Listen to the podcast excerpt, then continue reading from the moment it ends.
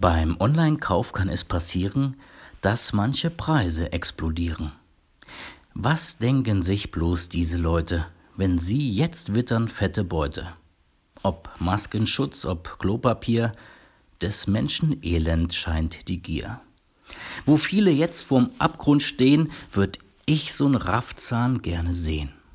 Obwohl ich wollt, würd ich nicht schlagen, denk gerade jetzt an diesen Tagen, an Ärzte und an Pfleger dann.